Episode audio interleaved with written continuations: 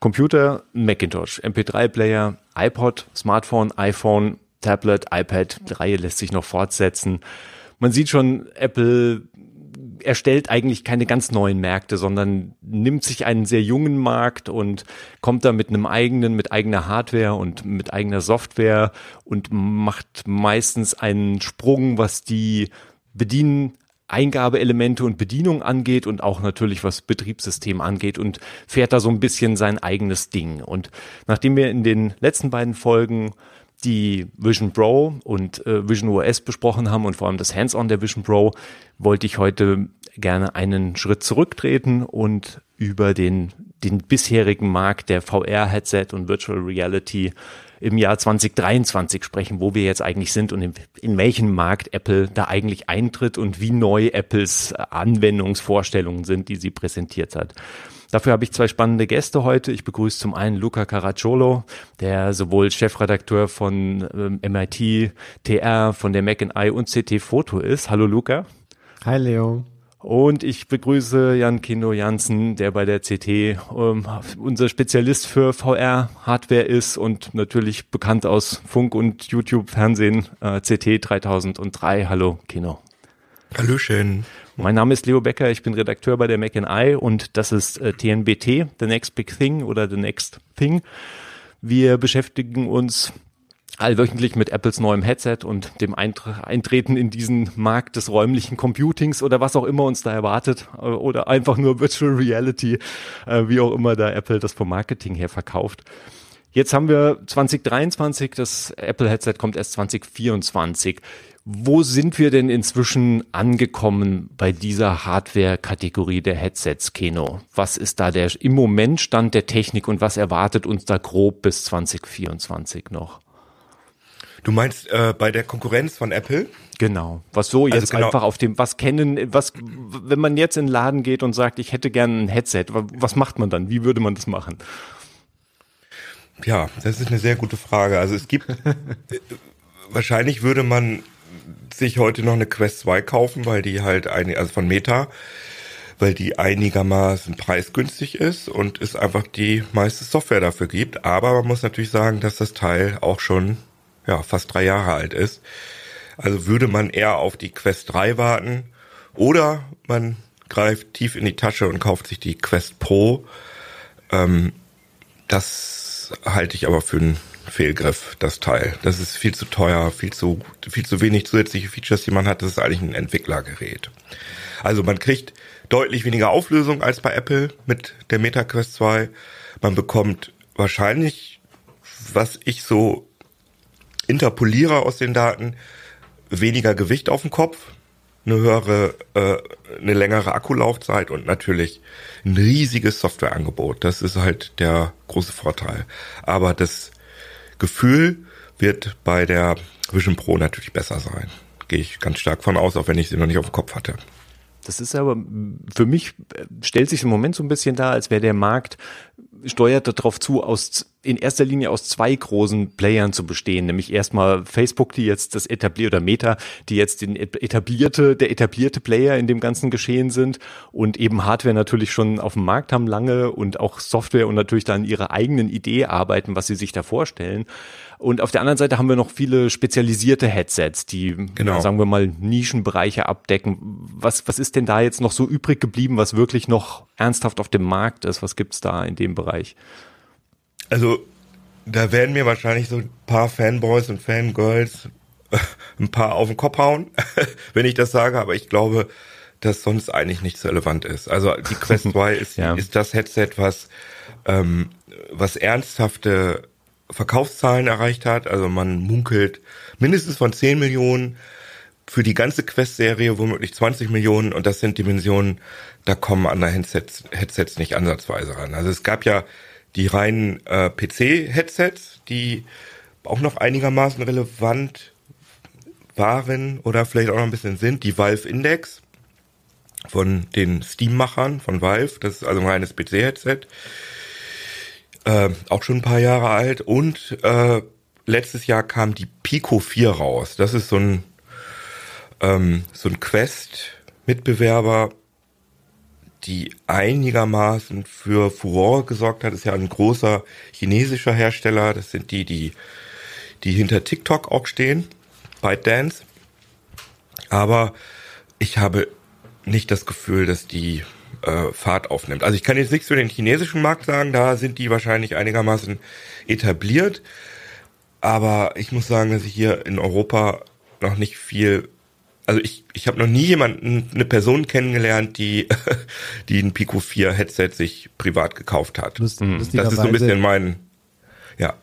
Die wird mir bei Amazon immer angezeigt. Kauf dir Pico 4. Ich weiß auch nicht warum, aber ständig wird mir, wird mir die beworben. Die ist ja preislich recht auch attraktiv. Ich glaube bei 400 mhm. Euro oder sowas, ne?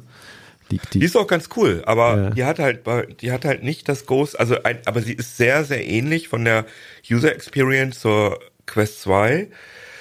Ähm, sie ist ähnlich, also wenn du irgendwie Probleme mit Datensammelei hast, dann bist du, bist du bei Pico auch nicht so gut aufgehoben. Mhm. Ob du jetzt, ich meine, wenn du ein Problem hast mit Meta slash Facebook, dann, ja gut, dann gehst du halt zu TikTok, ist auch nicht besser. Und ähm, ja, das Softwareangebot ist halt bei weitem nicht da.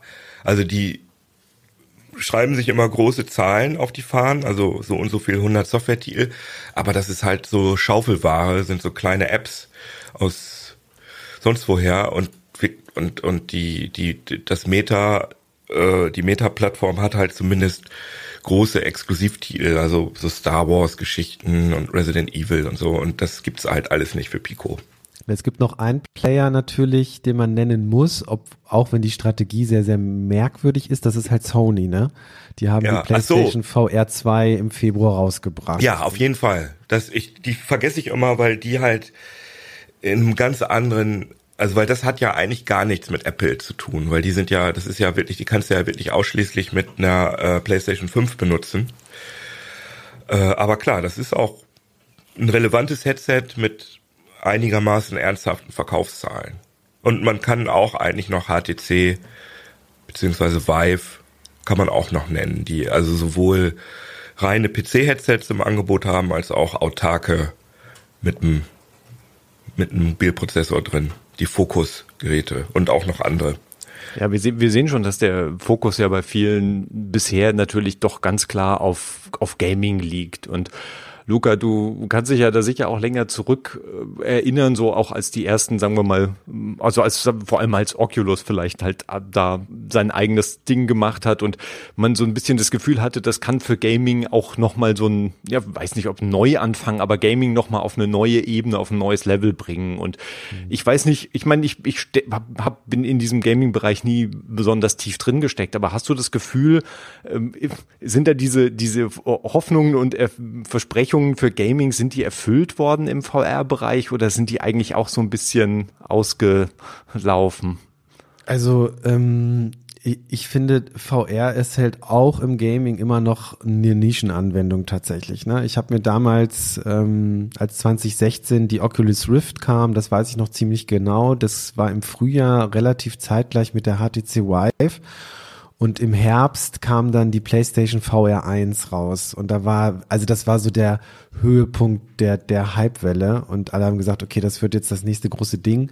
Hm. Und dann habe ich mir die PlayStation VR halt auch geholt zum Launch und da gab es ja noch die Diskussion, dass die PlayStation 4 zu schwachbrünstig ist und dann hat ja Sony die PlayStation 4 Pro rausgebracht, auch so ein Novum in so einer innerhalb einer Konsolengeneration nochmal eine verbesserte, also Hardware verbesserte Konsole rauszubringen naja, alles für den Zweck, jetzt VR äh, groß zu machen. Und ich, äh, Kino weiß es besser, aber ich glaube, die hat sich schon ganz gut verkauft, die PSVR 1. Mhm, aber sie war, tech, sie war technisch halt an, am, ab dem ersten Tag schon veraltet.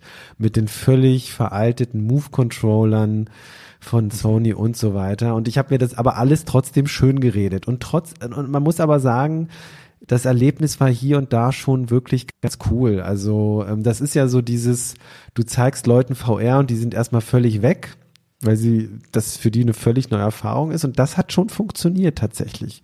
Und es gibt ein paar Sachen äh, auf der PlayStation VR, die sind auch wirklich cool und das sind echt Erlebnisse, wo ich denke, okay, das kannst du halt nur in VR haben. Also so ein Res Infinite zum Beispiel. Das ist so ein, so ein abgefahrener Titel, den gab es schon lange, halt ganz normal auf dem Bildschirm. Und in VR, also da schwebt man mit so einer Figur durch so einen dreidimensionalen abstrakten Raum mit so äh, Technomucke und die ist dann in synchron mit dieser Umgebung. Das ist schon geil, ne? Also da, da habe ich immer gedacht, okay, dafür gibt's halt VR. Ähm, und dann natürlich sowas wie Resident Evil in VR zu erleben, ist auch schon cool, ne? Aber unterm Strich muss man halt wirklich sagen, ähm, es ist nach wie vor auch im Gaming, da wo es vielleicht am meisten Sinn ergibt, noch immer äh, Nischenprodukt. Und es gibt so ein paar Leuchttürme im Laufe der Jahre, so Half-Life Alyx ist halt so eines genau. der Dinger, wo ich sagen würde, okay, so kann VR aussehen und äh, das kann VR leisten. Aber das war dann auch so ein Leuchtturmprojekt äh, von Valve.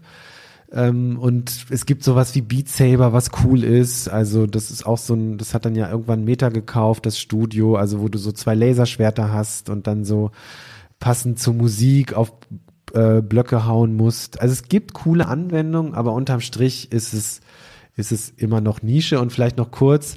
Ich ich ich habe halt wirklich gehofft, dass dass man mit dem Gaming jetzt auch mal neue Welten erschließt. Und ich habe immer das Gefühl, das Gaming steckt gerade so ein bisschen fest. Es gibt hier und da ganz coole neue Spiele, gerade im Indie-Bereich mit neuen Ideen, aber so der, der, der große nächste Schritt, äh, da habe ich immer erhofft, das muss eigentlich räumlich sein. Das muss hm. sowas wie VR sein. Und das hat sich tatsächlich bisher nur in Ausnahmefällen bestätigt. Ich finde Half-Life Alex ist ein super ja. Das zeigt nämlich, dass ähm, das unheimlich schwer ist, gute VR-Spiele zu entwickeln. Und Half-Life Alex ist halt, du sagst Leuchtturm, so würde ich das aussehen. Das ist also, wenn es, wenn nicht das beste Spiel, weil das Beste ist halt wirklich schwierig zu definieren, aber es ist auf jeden Fall das Spiel mit den höchsten Production Values, was es bislang gibt, also wo am meisten Geld reingeflossen ist. Und das kann halt nur existieren, weil Valve das Geld egal war. Also weil sie nicht erwartet haben, dass sie die Entwicklungskosten wieder einspielen. Die sagen, wir wollten hier jetzt mal ein geiles Projekt für für Steam machen. Das kann man dann auch mit allen ähm, Headsets benutzen, nicht nur mit unserem eigenen Headset und so weiter. Wir wollen einfach mal, wir haben da Bock drauf. Wir machen das jetzt. Die haben ja sowieso genug Kohle mit ihrem, mit Steam. Verdienen die sich ja dumm und dämlich. Und äh, das zeigt halt, also das ist auch wahrscheinlich das einzige Spiel, mit dem ich, äh, sagen wir mal, mehr als 20 Stunden Zeit verbracht. Nee, stimmt nicht. Ich habe auch mit Resident Evil 4 auf der Quest 2 mehr als 20 Stunden verbracht. Aber ansonsten sind das halt so Sachen, die man mal zwischendurch kurz spielt. Und die, es ist halt einfach anstrengend. VR ist, das muss man auch so sagen, das ist anstrengend für Körper und Geist. Und man kann es nicht so, es ist halt ein anderer Modus. Also irgendwie so ein normales Videospiel lege ich mich aufs Sofa, zock da so ein bisschen rum. Aber VR ist halt eine Aktivität, die man, die man macht. Und man muss dann überlegen, habe ich jetzt gerade hier genug Platz? Äh, ist mein Headset aufgeladen? Ist der Rechner in der Nähe, wenn ich ein Kabel benutzen will? Am besten äh, macht man es auch nicht sitzend, sondern stehend. Also die Ausnahme sind so Fahrsimulatoren, was halt auch super ist. Gran Turismo ähm, auf der PSVR 2 ist auch richtig geil. Da gibt's ja auch so eine, so eine eigene Szene, so äh, Leute, die eigentlich nur Simulationen in VR spielen. Mhm. Das ist natürlich was anderes. Wenn du so ein festes Cockpit irgendwo installiert hast mit so einem Lenkrad oder einem Raumschiff, Steuerknüppel oder Flugzeug, sonst was, da kannst du dann einfach ein Headset da hinlegen und wenn du dich da, das ist ja sowieso ein Aufwand, sich da überhaupt reinzusetzen und ob man sich dann ein Headset aufs Kopf, auf den Kopf zieht, ist dann auch egal. Dafür ist das auf jeden Fall, also ich glaube, in dem ganzen Sim-Game ist das auf jeden Fall fast Standard inzwischen, aber das ist trotzdem auch natürlich eine kleine Bubble. Aber im Mainstream-Gaming ist es ist es immer noch schwierig, würde ich sagen. Wir haben ja, also ich meine, Apple und Gaming ist ja ein ganz eigenes Thema und ein sehr schwieriges Thema. Also ich meine, sie sind da mit dem iPhone und auch dem iPad letztlich in was reingerannt, aber das ist ja eine ganz andere Form von Gaming, wenn man so will. Also ich meine, Candy Crush und äh, ist für mich schon schwierig irgendwie als Spiel zu bezeichnen. Es ist natürlich irgendwo ein Spiel, aber äh, wir haben dann, also ich meine, natürlich haben sie dann viel größere Nutzerschaft für eine, für eine Art von, für eine einfache Art von Spielen. Das muss ja auch nicht immer schlecht haben. Wir haben ja nicht immer schlecht sein. Wir haben ja auf dem iPhone auch viele tolle Indie-Titel. Ist ja nicht so, als gäbe es diese Szene nicht, aber es ist halt trotzdem, Apple ist da in was reingestolpert und so von diesem großen, dem, dem AAA-Spielemarkt, da, da, mit dem konnten sie eigentlich nie richtig gut. Ich, sie machen da immer Präsentationen und manchmal stellen sie ein Spiel vor, aber es hat sich eigentlich nichts entwickelt und Apple scheint da irgendwie weder gewillt noch sonderlich interessiert dran zu sein. Und jetzt sieht man ja auch bei der Vision Pro letztlich, dass ähm, von der Ankündigung her und auch von der Hardware her in Apples Konzept ist das kein Gaming-Headset. Also ich meine, Games kannst dafür natürlich irgendwie geben und natürlich kannst du dein iPhone-Spiel da auch draufbringen und jemand kann das natürlich dann auch in irgendeiner Art von Raum spielen, aber solange du keinen solange du keine zwei äh, Controller hast, mit denen du wirklich beide Hände steuerst. Ich meine, natürlich kannst du deinen Bluetooth äh, ganz normalen Controller von von der PlayStation oder von der Xbox anschließen, aber das ist ja eine andere Form von Spielen. Dann spielst du praktisch auf einem großen Fernseh 2D-Bild, spielst du halt dein Spiel, was du auch auf einem iPhone oder einem iPad spielen könntest oder auf irgendeinem anderen Computer. Ich weiß nicht, wo ihr da, habt ihr das Gefühl, dass, dass wir da noch irgendwas sehen, dass Apple mit äh, Vision OS auch diesen Gaming-Markt noch mal ein bisschen auf mischen könnte. Ich habe im Moment nicht den Eindruck, muss ich sagen. Also, Apple das selbst macht, ist die Frage. Aber ich könnte mir sehr gut vorstellen, dass Leute, also unabhängige Spieleentwicklungsstudios, die halt VR-Spiele am Start haben, dass die den Kram gerne umsetzen wollen für äh, für die Vision Pro, weil das natürlich ein ja eine Einnahme eine Einnahmemöglichkeit ist. Äh, das Problem ist nur, was sie haben. Also sie können das relativ einfach umstellen, weil äh, die Vision Pro unterstützt ja Unity und Unity auf jeden Fall. Unreal müsst ihr mir mal auf die Sprünge helfen, glaube ich auch, ne? Die Unreal Engine. Wisst ihr das? Nee, ja, die Unreal Engine ist ein großes Problem, weil Apple hat sich ja mit, mit Epic praktisch völlig über den Haufen geworfen. Also die hätten ja fast die Unreal Engine sogar vom Mac verbannt mit ihrer absoluten Irrsinnsaktion halt zu sagen, nee, nee, also es geht, da ist ja der Basisstreit ist ja In-App-Käufe. Ja, Epic will halt mhm. Apple keine 30 Prozent zahlen Stimmt, und genau. äh, Apple will halt von allem 30 Prozent. Also es ist sehr simpel. Es geht einfach um digitale Inhalte auf der Plattform zu verkaufen. Und dieser, dieser Streitpunkt, der wird natürlich auch weitergetragen, auch zur neuen Plattform. Und mit, mit äh, Epic Games haben sie sich praktisch komplett verscherzt, kann man sagen. Da haben sie letztlich alle Brücken verbrannt, die man verbrennen kann. Ich weiß nicht, wie man diese eine Partnerschaft da wieder draus bekommen soll. Und okay, jetzt gibt's okay. die, ja, also es ist wirklich unmöglich eigentlich. Wie, wie im echten Deshalb, Leben fast. Ich weiß nicht, wo die Unreal Engine irgendwie und ich weiß auch nicht, ob Epic Games da irgendeine Motivation zu hat. Ähm, Ist, ist aber wahrscheinlich auch praktisch. nicht so schlimm, weil also ich habe ein paar, also ich habe ein paar VR-Entwickler gefragt ähm, und die haben ja alle gesagt, dass Unity eigentlich das den Löwenanteil ausmacht an an an, VR-Sachen. Und ähm, ja, man kann die Sachen dann relativ einfach umsetzen für die Vision Pro, allerdings nicht die Steuerung, wie du gerade schon gesagt hast. Aber du kannst natürlich bei Spielen, die vielleicht nicht so ganz komplexe Steuerungsoptionen haben, kannst du natürlich die Handsteuerung ähm, integrieren. Das heißt, du kannst ja einen Button Press kannst du mit dieser mit dieser Fingerbewegung, also Daumen und Zeigefinger zusammen machen, kannst du damit simulieren. Und du kannst rechts, links mit irgendwelchen Wischbewegungen machen. Und deswegen kann ich mir sehr gut vorstellen, dass es eine ganze Schwemme an ähm, alten, in Anführungsstrichen, VR-Games geben wird, die umgesetzt werden für die Vision Pro. Ich weiß allerdings nicht, ob Apple das erlaubt, weil Apple will wahrscheinlich nicht den Anschein erwecken, dass 90 Prozent der unabhängigen Software-Titel, die es für die Vision Pro gibt, alte VR-Spiele sind. Da bin ich mal sehr gespannt.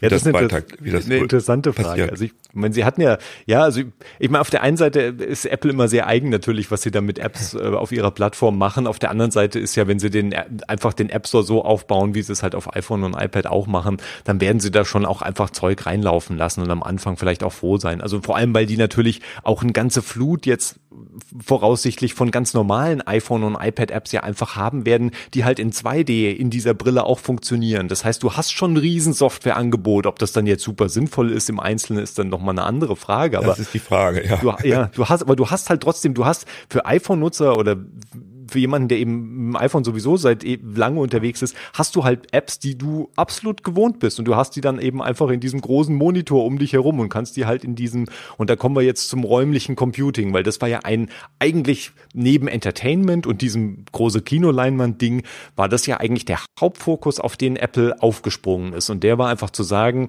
du nimmst deine, deine Apps oder nimmst auch einen Mac und erweiterst dessen Bildschirm und hast auf einmal um dich herum in deinem realen Raum ein riesiges Setup an riesigen, hoffentlich hoch auf, das ist das Versprechen zumindest, hoch aufgelösten Displays. Das heißt, du kannst Text scharf lesen, was ja auch so ein Punkt ist, der bis jetzt immer noch ein Problem war, oder? Also, mhm, mhm. wie du willst. Aber es ja, haben halt alle anderen Headsets schon, das ist halt, mhm. das finde ich halt so kurios, das haben halt alle, das geht halt mit allen Headsets. Also es gibt zum Beispiel, das heißt Virtual Desktop, da kann man halt seinen Desktop in die mhm. VR bringen und das kann man dann auch äh, frei räumlich anordnen. Auf den äh, Quest-Headsets kannst du Android-Apps äh, mhm. starten. Also ist ein bisschen frickelig, musst du sideloaden, aber äh, du kannst halt, du kannst halt normale Android-Apps äh, im Fenster benutzen und das kannst du auch genauso anordnen. Kannst du auch mit der Hand benutzen. Aber das ist halt ein totaler Nebenschauplatz, also was ganz Spezielles. Ja, und Apple bringt das jetzt ganz nach vorne. Das ist schon mutig auf jeden Fall. Ich, ich finde, man sieht halt sehr stark, wie unterschiedlich die Strategien sind. Ne? Also Meta hat ja nicht jetzt in so viel in Gaming und VR-Gaming investiert, weil sie jetzt plötzlich eine Gaming-Plattform werden wollen, weil sie, sondern weil sie wissen, dass aus der Gaming, aus dem Gaming-Bereich, aus dem Indie-Bereich vielleicht so ein, so ein Beat Saber eben entsteht oder so, so ein Titel oder so eine Idee, die dann plötzlich ähm, vielleicht relativ simpel ist, aber so gut in VR funktioniert, dass sie dann halt im besten Fall vielleicht irgendwann mal sowas wie eine Killer-Anwendung wird. Und, und Meta, das muss man ja auch immer denken, und ich finde, da sieht man auch dann den Unterschied zu Apple. Äh, Meta will ja eigentlich das, was sie mit Facebook kreiert haben, eine weltweite Community äh, zweidimensional auf dem auf dem Bildschirm. Eigentlich ist das ja auch, also Facebook ist ja eigentlich nicht mehr als eine Forensoftware, so ein bisschen in äh, bisschen anders, aber ein bisschen zentraler und äh, aber im Endeffekt ist das alles zweidimensional und, und Mark Zuckerberg will ja das Ganze einfach in die dritte Dimension bringen, in den, in den virtuellen Raum. Und er hat sich ja damals sehr geärgert, dass er es nicht geschafft hat, mit Facebook Mobile OS auf, den, auf die Beine zu bringen und immer mhm. abhängig war von Apple und Google. So, und er, deswegen auch der Begriff des Metaverse, äh, ne? also wir wollen eine dreidimensionale virtuelle Welt schaffen, ähm, die haben sich in Meta umbenannt, so.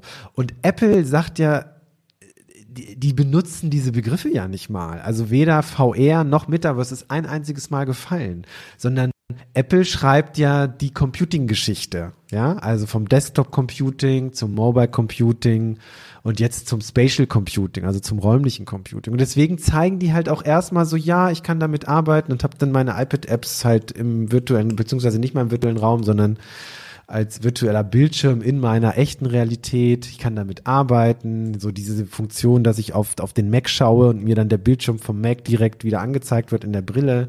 Das sind alles, das ist ein ganz anderer Ansatz, finde ich. Ne? Und, äh, und da sieht man dann eben auch, dass sie anders eben damit umgehen und andere Dinge davon ableiten und eben auch andere Dinge gezeigt haben im Endeffekt. Ne? Aber Luca, du, du befasst dich ja mit diesem, mit diesem räumlichen Computing auch schon länger. Ich meine, kannst du dir persönlich zum Beispiel vorstellen, praktisch morgens ins Büro zu gehen und als erstes ein Headset aufzusetzen, um dann in dieser ja, Zwischenwelt, um es mal simpel auszudrücken, mhm. halt so wirklich zu arbeiten? Ja, ich, ich kann mir das vorstellen, aber es gibt so, also ich, ich, also mal ganz grundsätzlich bin ich davon überzeugt, dass also es ist fast, also fast schon natürlicher Weg ist, äh, ähm, dass wir eines Tages mit räumlichen Computern arbeiten werden, weil es, mhm. ähm, weil es so natürlich zum Menschen passt. Ja, also der Mensch ist ja das einzige Wesen auf dem Planeten, was sich Dinge vorstellen kann, die nicht real sind, die nicht da sind. Das macht uns ja zu Menschen. Unsere ganze Zivilisation beruht darauf, dass wir Regeln, abstrakte Regeln äh, bauen, damit wir zusammenleben können. So, also ähm, und es passt so gut. Also so, so, so, digitale Dinge im Raum passen so gut dazu, weil der Mensch einfach dazu sehr dazu neigt, sich Dinge vorzustellen, Dinge zu äh, eine, eine, eine blühende Fantasie hat. So, also das passt total gut. Also ich finde, ähm, es gibt aber einfach aktuell immer noch sehr, sehr stark limitierende Faktoren. Das, was Keno vorhin meinte. Die, wer setzt sich gerne eine Brille auf? Die Dinger sind schwer. Im Sommer schwitzt du und musst das hm. Ding nach 20 Minuten wieder abnehmen. Also, aber ich glaube, wenn, wenn man äh, also zwei Punkte. Wenn du, wenn die Darstellungsleistung ein gewisses Niveau erreicht und ich glaube, Apple wird da jetzt neue technische Maßstäbe setzen und gleichzeitig der Nutzungskomfort so hoch ist, wenn das beides mal zusammenkommt, ähm, dann wird es irgendwann einen Punkt geben, ähm, wo diese Brille gar nicht mehr so das Thema ist. Aber da muss halt noch einiges passieren und Apple beginnt jetzt erst diesen Weg, ne? Mhm. Ja, zumal man könnte eben einen ganzen, einen ganzen Arbeitstag natürlich da drin zu verbringen, erscheint im Moment noch relativ abstrus jetzt mit der Hardware, die wir jetzt präsentiert gesehen haben oder die Hardware, die, die es halt aktuell auf dem Markt gibt. Aber ich glaube, für äh, kurze Einheiten, wenn du gerade besonders fokussiert arbeiten willst und viele kennen ja auch das Homeoffice-Szenario, wo die Kinder halt im Hintergrund mal durch, durch den Raum rennen oder die Haustiere oder wer auch immer halt. Also man ist konstanten Unterbrechungen halt ausgesetzt und die Überlegung, in diesen konstanten Unterbrechungen halt einfach in einen reinen virtuellen Raum abtauchen zu können, in dem halt trotzdem das Arbeitssetting natürlich vorhanden ist und du ja auch kommunizieren kannst und natürlich mit deinen gewohnten äh, Programmen, mit deiner gewohnten Software halt arbeiten kannst, ist natürlich schon reizvolles und sei es halt nur fokussiert für, ich meine, wie lange kann man schon fokussiert am Stück arbeiten? Also wenn du da eins, die Akkulaufzeit ist ja im Moment zwei Stunden, wenn du dann ein, zwei Stunden halt wirklich an einem Stück halt an einer Sache arbeiten kannst, was du so sehr schwierig machen kannst, weil ja der Raum dich ablenkt, dann wäre das schon ein Schritt nach vorne. Zumal ja Apple, ich meine, vielleicht bleibt ihnen im Moment natürlich auch preislich nicht anderes übrig, als das Ding auch irgendwo als ein als ein Arbeitswerkzeug zu verkaufen, weil wenn du natürlich in dieser Preisregion spielst, wird es vielleicht als reiner hochauflösender Fernseher ist vielleicht ein bisschen zu wenig. Ja, ich finde es strategisch eigentlich ich habe lange äh, ge auch gedacht, hm, was machen Sie da eigentlich? Wer kauft sich das für dreieinhalbtausend, beziehungsweise bei uns sicherlich noch mehr, viertausend Euro plus? Ähm, und dann bei der Vorstellung ist mir aber klar geworden, na ja, Sie machen es eigentlich sehr geschickt. Ne? Also Sie ähm, bringen dieses hochpreisige Ding auf den Markt. Ähm, dann gibt's die Apple-Enthusiasten, die sich sowieso alles von Apple kaufen, egal wie viel sie zweifeln, ist halt von Apple. Also du wirst so eine Gruppe von Early Adoptern haben, die relativ, die du relativ fest einplanen kannst. Ne? Ich meine, das ist jetzt noch kein Garant für einen Erfolg, aber dann hast hm. du erstmal eine Gruppe von Early Adoptern und du hast die Entwickler, die sich das Ding ja erstmal auch auf jeden Fall angucken werden. So. Äh, und dann hat Apple einfach äh, zwei große Vorteile. Sie haben, würde ich mal sagen, auf der Welt das größte Know-how in Sachen Hardwarefertigung. Ähm, und das zweite ist, sie haben einfach unfassbar viel Geld.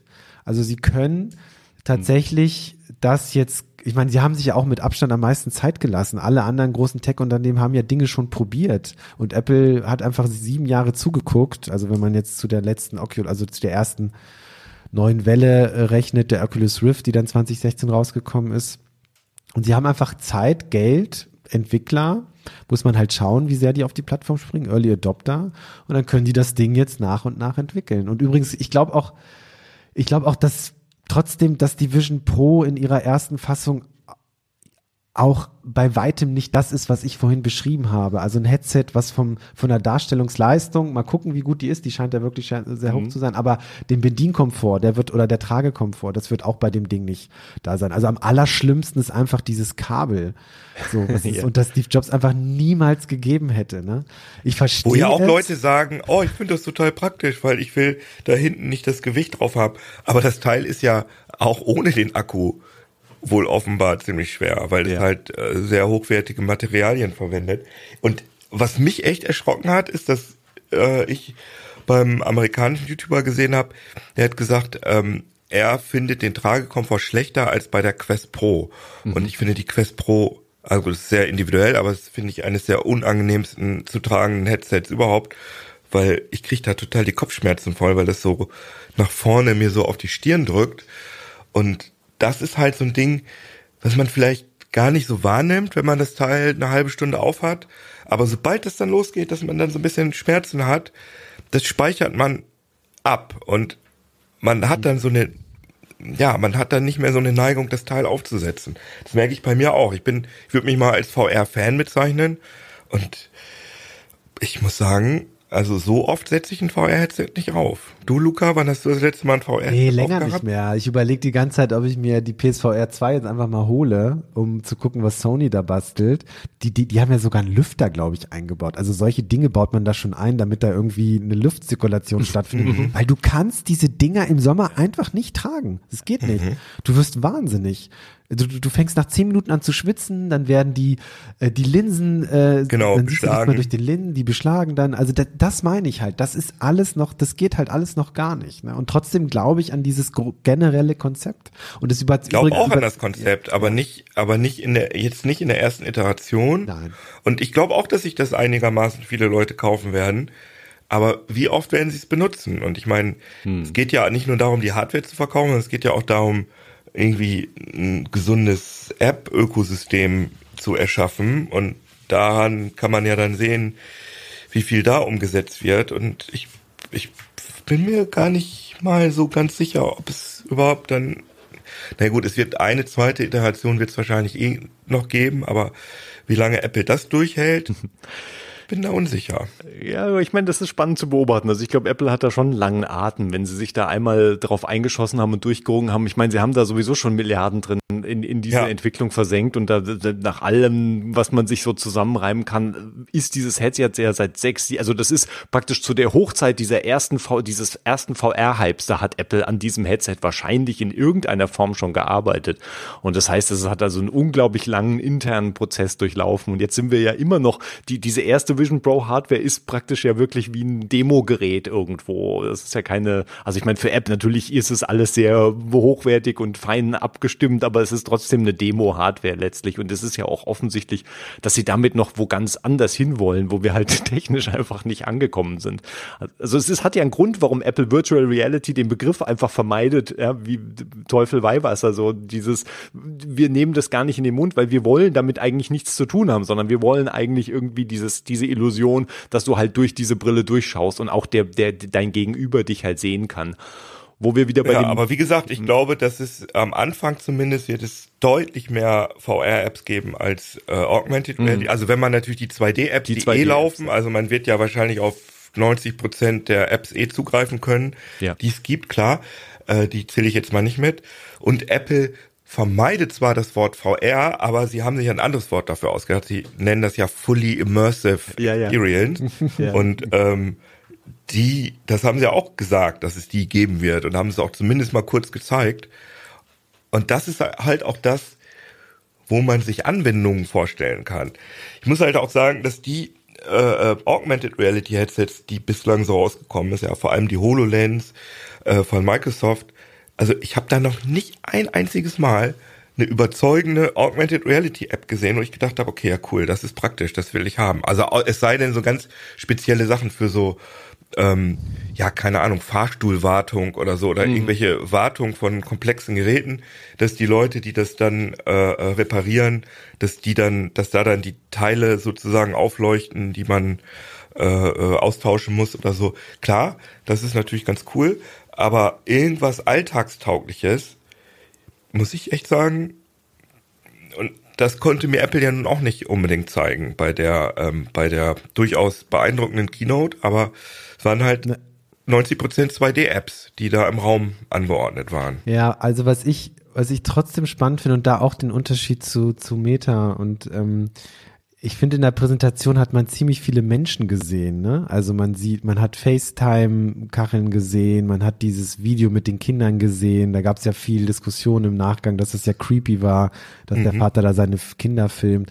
Aber wenn man äh, Berichten zu der Darstellungsqualität hört, dann scheint das ja schon ziemlich cool zu sein, gerade dieses Kindervideo. Ne? Auf jeden ähm, Fall, ja. Und ich glaube, ein ein Ding wird sein, wenn man es schafft, eines Tages tatsächlich diese Menschen aus FaceTime oder aus irgendeiner anderen Videokonferenzsoftware äh, möglichst lebensecht wirklich darzustellen. Ne, dass du vielleicht, ich meine, das, das kommt ja noch dazu durch die ganzen Entwicklungen im Bereich KI, die natürlich im Bereich Software da jetzt viel unterstützend wirken können. Aber äh, so diese Idee, ähm, dass da so ein Mensch plötzlich vor dir steht, hm. es gibt ja die Möglichkeit, das sieht zwar noch ein bisschen spooky aus, was sie gezeigt haben, finde ich, dass man den eigenen Avatar, also sich quasi einen eigenen Avatar äh, baut, der nicht so wie bei Facebook Comic-mäßig aussieht, sondern schon möglichst real, aber das ist, glaube ich, noch noch, das steht noch am Anfang. Aber wenn man diese Schiene mal weiterdenkt und in fünf Jahren oder vielleicht in zehn Jahren es wirklich technisch möglich ist, dass ich mir so eine Brille aufsetze und ich rufe jemanden an und der sitzt mir dann wirklich gegenüber, dreidimensional. Ich glaube, also das ist, also das ist für mich eines der überzeugendsten Anwendungen, die es geben könnte. Hm. Weil den Raum zu überwinden. Also den, ja, ja, klar, Podcast den, ist den, den, den Raum Beispiel. zu überwinden, ne, ja. das wird mhm. in Zukunft so wichtig sein aus vielerlei Gründen, weil die Menschheit wird ja immer vernetzter. Wir sind immer vernetzter und gleichzeitig sehen wir das Problem, wir können nicht ständig durch die Gegend reisen. Dann gab die, dann gab es die Pandemie, dann haben, dann haben wir ein bisschen weniger gereist und jetzt geht, jetzt reisen die Menschen noch mehr als früher. Ähm, und das wird ja auch nicht weniger so, ne? Und also, insofern. Also, also ich habe da viel mit experimentiert mit diesen, mit diesen VR-Meetings, also mit, mit äh, ja, mit Horizon Workrooms und wie es alles heißt da. Und das ist super cool. Also ich finde das total angenehm, vor allem für, weil ich bin so ein bisschen so ein Zappel-Philipp und ich mag überhaupt nicht diese, diese Videokonferenzen, wo man dann immer in diesem, man muss immer in dieser Briefmarke mhm. drin bleiben, damit die anderen einen sehen und so. Und mir ist es auch ein bisschen unangenehm, wenn Leute mich immer angucken und ich dann so denke, ah, ich würde jetzt eigentlich gern was essen und habe ich jetzt vielleicht einen Krümel am Mund oder was weiß ich. Und wenn ich dann nur so ein Avatar habe, dann fühle ich mich freier, äh, weil ich bin ja nicht richtig zu sehen, sondern nur meine Comic-Repräsentation. Ich kann rumlaufen, ich kann mit, mit Gesten arbeiten. Und ich finde das, also die Male, die ich, die ich das ausprobiert habe, fand ich viel, viel cooler. Man kann einfach so wie Zauberei seine Hand hochmachen und dann einfach so eine aus dem Nichts so eine Zeichentafel aufziehen und dann mit der Hand da drauf was draufzeichnen oder irgendeine Grafik malen oder so.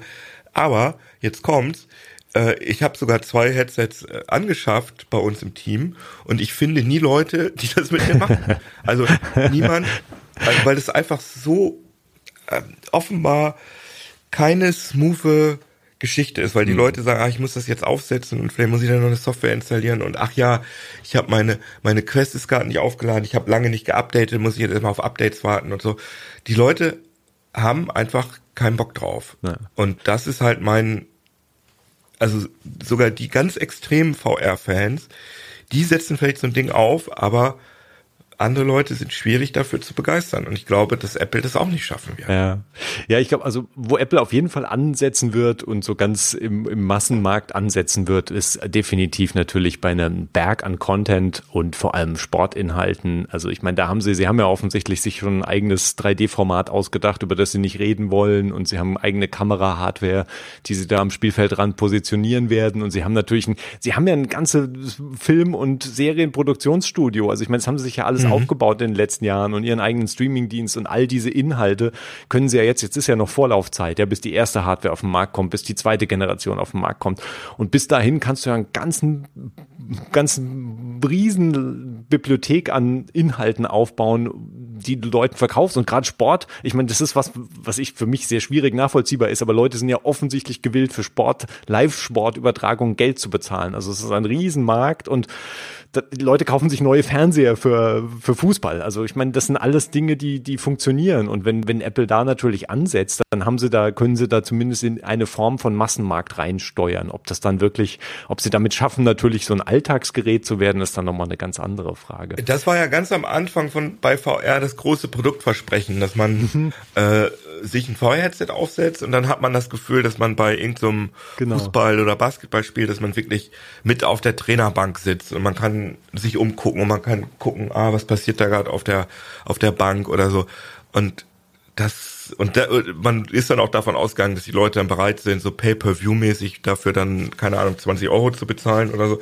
Aber das hat alles nicht gut funktioniert, weil einfach die Kameras nicht ja. gut genug waren und es hat sich nicht richtig gut angefühlt da würde ich natürlich sagen, okay, wenn Apple das tatsächlich hinkriegt, dass, dass wirklich das Gefühl vermittelt wird, ich, ich sitze da jetzt wirklich an der Außenlinie des Spielfelds und, und bin da ganz dicht dabei und das fühlt sich an wie echt.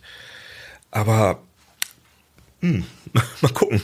Ja, zum, zum Abschluss vielleicht noch eine, eine große Frage nach vorne raus an jeweils euch beide. Ähm, die jetzt, wenn Apple seine, seine räumliche Computing-Vision Vision Pro und Vision OS präsentiert hat, glaubt ihr, dass das insgesamt auch den Markt für diese Form von Hardware und auch Software wieder belebt? Also ich meine, Microsoft und Google stehen ja im Moment so ein bisschen am Rand und äh, was jetzt diese Bereich, Microsoft war ja eigentlich da schon sehr aktiv, zumindest in einem nischigen Bereich und die Frage ist ja, werden sie da nicht nochmal dran drehen? Und auch für Google ist es ja essentiell, auf jeder Plattform in irgendeiner Form massiv präsent zu sein. Also das ist ja was, was man nicht einfach ignorieren kann, dass da jetzt irgendwas passiert. Ich meine, die können sich vielleicht noch ein bisschen zurücklehnen, aber seht ihr, seht ihr da eine neue Belebung, dass wir, also, dass wir den, dass wir jetzt eben nicht nur Meta gegen Apple haben, sondern dass wir bald wieder die alten IT-Riesen haben, die alle versuchen, in dieser Plattform mitzumischen. Luca, was, was ist da deine Prognose nach vorne? Ja, das ist eine gute Frage. Also ähm, Google hat sich da ja schon so ein bisschen anfangs sehr, sehr schnell in diesen Markt bewegt. Google mhm. Glass war ja so dieses Ding und dann haben sie so ein bisschen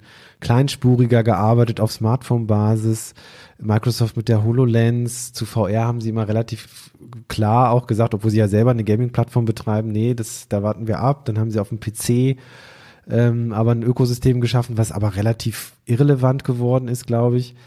Ähm, und jetzt, ich, ich könnte, also erstmal wird es, glaube ich, den Markt erst wieder beleben, weil wenn Apple einsteigt, dann belebt das grundsätzlich immer einen Markt.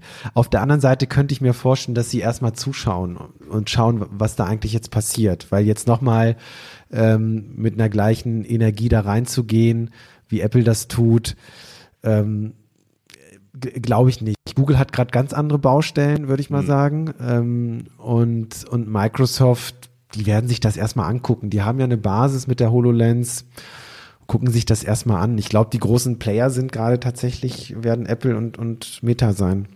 Hm, Keno, was glaubst du? Äh, ich, ich glaube auch, also ich glaube auch, dass das, ähm, wenn das wirklich ein Erfolg wird und dass das Interesse an ich sage jetzt nicht VR, weil Apple das nicht so nennt, aber an äh, immersiven Headsets, äh, wenn Apple schafft, das wieder zu befeuern, dann werden alle davon profitieren, da gehe ich von aus, weil es halt Leute gibt, mhm. die wollen halt nicht Apple, aber hören davon und so weiter. Es wäre natürlich noch viel schöner, wenn sie Controller gehabt, Handcontroller gehabt hätten, weil dann wäre das halt für Entwickler interessanter, Multiplattform-Software zu schreiben. Das läuft, also können sie dann einfach für alle äh, Headsets umsetzen. Jetzt sind sie also gezwungen, entweder wird ja, kann man sich Drittanbieter, kann man sich da einen Drittanbietermarkt für Controller vorstellen? Eigentlich eher nicht, nee. Aber dann, ja, wird, wird Apple halt auf jeden Fall diesen Handbedienungs, äh, ja, diese Handbedienungsgeschichte pushen, was aber ja auf anderen Headsets auch geht. Das heißt, das, äh, ich, es wird da wahrscheinlich mehr Software geben, die, die halt mit den Fingern und den Händen bedient wird. Vielleicht ist das ja auch die Zukunft. Vielleicht ist das ja tatsächlich so, wie Apple ja auch ähm, den Touchscreen quasi nicht erfunden hat, den gab es ja schon ewig, aber Apple hat gezeigt, wie cool das eigentlich ist mit Multitouch und vielleicht zeigt ja die Vision Pro jetzt, dass man eigentlich gar keine Handcontroller haben will, sondern dass es alles viel besser mit den Fingern geht und ja, das werden dann die anderen VR-Headset-Hersteller eben auch machen und dann gibt es ja dann vielleicht doch Multiplattform-Software, die dann auf Vision Pro, Quest, Pico, HTC, sonst was läuft. Bin ich sehr gespannt. Aber Leo, mich würde mal interessieren, wie, wie du da jetzt eigentlich gerade drauf kluckst, weil, weil für dich ist ja, ist, ist glaube ich, diese ganze VR-AR-Welt auch eher neu. Du hast dich jetzt nicht so viel mhm. beschäftigt in der Vergangenheit, aber du bist ja, du beobachtest ja Apple seit sehr langer Zeit, sehr intensiv. Deswegen ja. würde mich auch mal deine Meinung interessieren. Wie, wie blickst du denn auf dieses Headset? Ja, ich meine, Apple ist jetzt natürlich in einer bequemen Position angekommen, dass sie eine neue Plattform aus dem Boden stampfen können und sich auf einen Riesenberg an Schnittstellen und Apps und eine Basis und auch eine Verkaufsplattform, also In-App-Käufe und also sie haben einen, einen solchen Berg an Weichen gestellt in den letzten zehn Jahren. Also das, das Apple von, von 2013 ist ja eine ganz andere Firma von der Größe her als jetzt das Apple 2023. Und sie haben halt so viele, genau auch eben wie die Content-Geschichten, die wir gerade schon angesprochen haben. Also dass sie einfach, sie können einfach Content, diese, diesen ganzen Markt fluten mit Content, den man in dieser Brille anschauen kann, zumindest. Ob man ihn anschauen will, ist dann alles nochmal eine andere Frage. Aber sie haben eine unglaublich gute Position jetzt erreicht und eben diese äh, ja immer noch sehr lebhafte App Plattformbasis, den App Store und diese ganze Entwickler, auch die ganzen Entwickler drumherum. Also sie sind in der guten Position, da auch einfach ihr eigenes Ding zu fahren. Und da, zugleich natürlich mit, das hast du auch schon angesprochen, natürlich eine Hardware zu schaffen, die vielleicht äh, zumindest äh, schon mal was vom Design her attraktiv ist, ob man, wie gut sie dann auf dem Kopf halt sitzt und wie gut auch diese Anpassungsgeschichten haben sie ja, sind sie ja offensichtlich auch noch am Feilen, also dass du halt wirklich ein, ein äh, Abschluss, Hardware-Abschluss bekommst, der halt dann sehr für deine Kopfform ideal ist. Und da haben sie natürlich wieder den Vorteil, dass sie ihre eigenen, ihre eigene Ladenkette haben, wo Leute halt reingehen können und sagen können, ja, ich brauche aber das und dann setzen sie sich auf und merken, nee, das drückt hier und dann nehmen sie sich vielleicht ein anderes, anderen Schnitt und können halt verschiedene Formen von äh, Gurten, also sie haben einen ganzen Hardware-Vorteil oder diese Anpassung, die wir jetzt bei der Apple Watch gesehen haben. Du kannst halt nicht einfach ein Armband dir kaufen, sondern kannst dir halt 27 Armbänder kaufen aus verschiedenen Materialien Materialien und in verschiedenen Formen und Farben. Und dann hat das Ganze vielleicht noch irgendwie so einen Hip-Faktor, wenn du da irgendwie so ein Modeaccessoire draus machst. Da ist Apple auch, die haben halt eine riesige Marketingmaschine, um das alles zu transportieren. Und natürlich beantwortet das immer noch nicht, ob am Schluss eben Leute grundsätzlich mit so einem Headset halt rumrennen wollen. Aber auch da ist, glaube ich, dann der Weg nach vorne relativ klar. Also wenn, wenn sie es schaffen, in plus minus fünf Jahren diese Hardware in eine, in eine kompaktere, in eine Sonnenbrillengröße zu pressen. Und das ist ein großes Wenn und Frage, ob das technisch möglich sein wird. Aber wenn sie das abspecken können und du halt eben kein riesiges Headset mehr hast, sondern ich meine, wir jetzt auch hier wieder sind drei Brillenträger, ja. Also wenn du bist sowieso gewohnt, etwas, viele sind gewohnt, etwas auf ihrer Nase zu tragen und dann weiß ich nicht, warum man nicht einen kleinen Computer auf der Nase tragen sollte, der einem eben sein, sein, sein ganzes App App-Setup und all seine, sein riesiges Display praktisch mitliefert. Ich meine, transparente Displays, so weit sind wir halt noch überhaupt nicht, aber das ist halt Absolut. das, was jetzt spa also, spannend zu Wenn die das schaffen, wird. das in die Brille zu kriegen, in so eine normale Brille, ja. der man von außen nichts ansieht, klar, das ist. Das wäre natürlich irre. Big Deal. Ja. Ja. Das hatten wir Keno in der Diskussion neulich ja auch. Also wenn, wenn das, wenn Apple das jetzt nicht schafft, dann schafft es halt kein anderer. Ne? Hm. Also ich glaube, wenn jemand so eine Hardware bauen kann, die dann auch vom Nutzungskomfort so wird, die man tragen will, ne, was im besten Fall vielleicht fast schon so ein Design-Accessoire ist, ne, irgendwann, dann kann das halt nur Apple. Also da bin ich ziemlich überzeugt. Und wenn Apple äh, das misslingt, dann ist der Markt auch tot, würde ich mal behaupten. Hm. Ja, das ist Aber halt das, das Interessante. Also ja. den Markt insgesamt wird, wird, werde ich, bin ich auch sehr gespannt, wie sich der entwickelt und ob wir dieses wirklich ganz klassisch auch einfach nur das, ich mache mir mein Computer-App-Setup halt in diesem, äh, in diesem virtuellen Raum oder halt in einem durch halb realen Raum, halb virtuellen virtuellen Raum. Das finde ich ist so, so ein Basiskonzept, was es so lang gibt, aber man muss es halt umsetzen. Und wenn du halt wirklich deinen Text lesen kannst und auch, du kannst ja mit den 3D-Elementen, du kannst natürlich mit den Augen interagieren und mit deinem Handtracking, aber du kannst sie ja auch offensichtlich einfach anfassen. Also das heißt, du steuerst praktisch diese virtuellen, diese virtuellen Fenster genauso wie du dein iPhone jetzt steuerst, dass du einfach den Finger nimmst und halt das, das Browserfenster nach oben und unten scrollst. Also ganz, die Interaktionen sind vielleicht alle, sollten dann sehr vertraut sein. Und wenn das alles sehr vertraut ist, dann ist das was, was, wo Leute so diese Furcht vor diesem virtuellen Raum und ich bin in so einer anderen Welt und weiß nicht so recht und dann ist, oft sind ja die, die, die, die Oberflächen im Moment noch sehr unangenehm und das Setup ist kompliziert und sieht man jetzt auch bei der, bei der Quest gibt es ja so viele Berichte, wo Leute einfach von diesen verschiedenen Setup-Schriften, äh, Schritten, welchen Account, Meta-Account, Facebook-Account, Oculus-Account, also du, du hast so einen Wirrwarr und wenn da einer kommt und sagt, okay, das kann auch einfach einfach gehen, nimmst einfach dein iPhone und dann ist die Brille halt nach zwei Minuten eingerichtet, ja, und, und, und weil du einmal halt Augen-Setup machst und das war's dann, äh, Tracking-Setup und Augenkorrektur ist natürlich nochmal andere von Sehschwächen, das ist ja ein eigenes Problem natürlich. Aber ja. Kino 2024 mit der Vision Pro aufs Oktoberfest. Hast du schon eingeplant? Ja, der Akku hält ja nur zwei Stunden, ne? Also das, das lohnt sich ja gar nicht. Weil ich kann ja eine Powerbank mitnehmen. Ja, doch. why not? Wie war denn deine Erfahrung damals mit dem, mit, du warst mit Google Glass vor vielen, vielen Jahren auf dem Oktoberfest. Was war denn da die Reaktion auf diese, ja, auf der einen Seite sehr dezente Brille, aber die hat ja damals ziemlich, äh, ziemlich Wellen geschlagen. Genau, also äh, ja, das war ja damals noch was ganz Neues. Da hatte mich der Bayerische Rundfunk eingeladen, ob ich nicht Lust habe, mit meiner Google Glass mal übers Oktoberfest zu laufen und die Reaktionen der Leute einzufangen, weil halt in den Foren Leute wirklich extrem negativ darauf reagiert haben, weil sie halt gesagt haben, da rede ich mit Menschen, der so ein Ding auf dem Kopf hat und der kann mich filmen, ohne dass ich das merke. Ähm, stimmt auch. Also man kann halt mit der Google Glass, man sagt dann so, hey, Google, mach mal ein Foto und dann macht das Ding ein Foto oder auch ein Video. Äh, viel mehr konnte die auch nicht. Aber auf dem Oktoberfest, muss ich sagen, fanden die, also die meisten Leute haben es überhaupt nicht gecheckt, natürlich. Weil wir reden, wir haben ja vorher von der Nerd-Bubble geredet, wo man das Ding kennt, aber in der echten Welt kannte das keiner.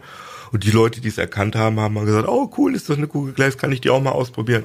Also hat mich jetzt niemand weggescheucht oder so. Hm. Es ist aber ja auch ein Sehen und Gesehen werden öffentlicher Raum. Ich glaube, da hatten die Leute eh keine Probleme damit, fotografiert zu werden. Aber es war auf jeden Fall lustig. War ein lustiger Tag mit der Google Glass auf dem Oktoberfest. Ja, das glaube ich. Und die, das muss ich auch nochmal, weil viele Leute sagen, ja, Google hat das ja auch versucht und nicht geschafft. Also, also das ist sowas von, also außer, dass das irgendwas ist, was man sich auf die Nase setzt und die ein Bild anzeigt. Das sind die einzigen Gemeinsamkeiten zwischen Google Glass und hm. der Vision Pro. Die Google Glass hat halt einfach nur so ein mini kleines Mini-Display auf der rechten Seite, ähm, wo man sich sozusagen so ein, wie so ein Head-Up-Display im peripheren Sichtfeld, so als würde man irgendwie ein Handy am ausgestreckten Arm anzei äh, äh, hinhalten.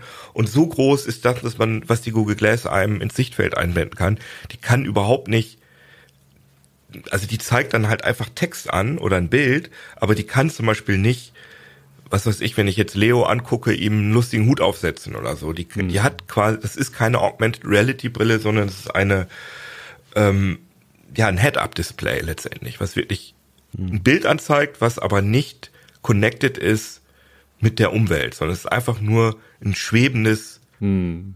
Feld.